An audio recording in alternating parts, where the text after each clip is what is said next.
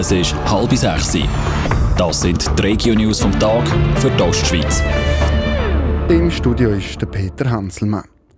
Die Millionenerbschaft vom Kanton Thurgau geht an Kantonsarchäologie und an Kantonsbibliothek. Der Walter Engist, ein erfolgreicher Unternehmer aus Frauenfeld, hat dem Kanton sein ganzes Vermögen vermacht. Es sind gut 6 Millionen Franken. Laut Testament wird er so den Beitrag vom Kanton an seine Karriere würdigen.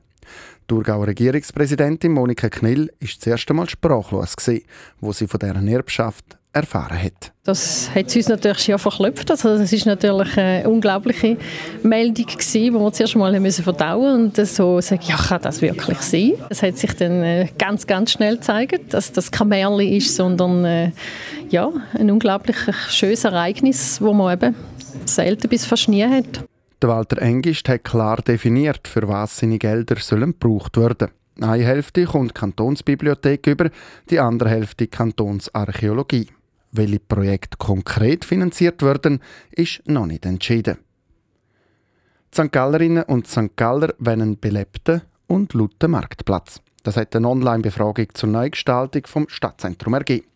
An der Umfrage teilgenommen haben unter anderem verschiedene Parteien, Freie und Leute, die das Land rund um den Platz gehört. Weiter haben die Befragten noch gesagt, dass die Stadt dafür ruhig ein bisschen Geld darf in die sagt der Florian Kistler vom Stadtplanungsamt. Ein Resultat zum Beispiel ist, dass über 85 Prozent der Teilnehmerinnen an der Umfrage gesagt haben, sie wollen nicht nur eine Sanierung, sondern sie wollen einen Mehrwert schaffen mit dem Umbau von dem Platz. Das ist jetzt schon der dritte Versuch der Stadt St. Gallen, den Marktplatz der Bohl und den Blumenmarkt zu erneuern. Die ersten zwei Projekte vom Stadtrat sind vor Bevölkerung jeweils abgelehnt worden. Die Ölsperre im Fährenhafen zu Romanshorn bleibt über das Wochenende noch. Gestern Morgen ist eine unbestimmte Menge Dieselöl in den Fährhafen zu Romanshorn gelaufen. Die Feuerwehr hat eine Ölsperre eingerichtet und das Öl abpumpt.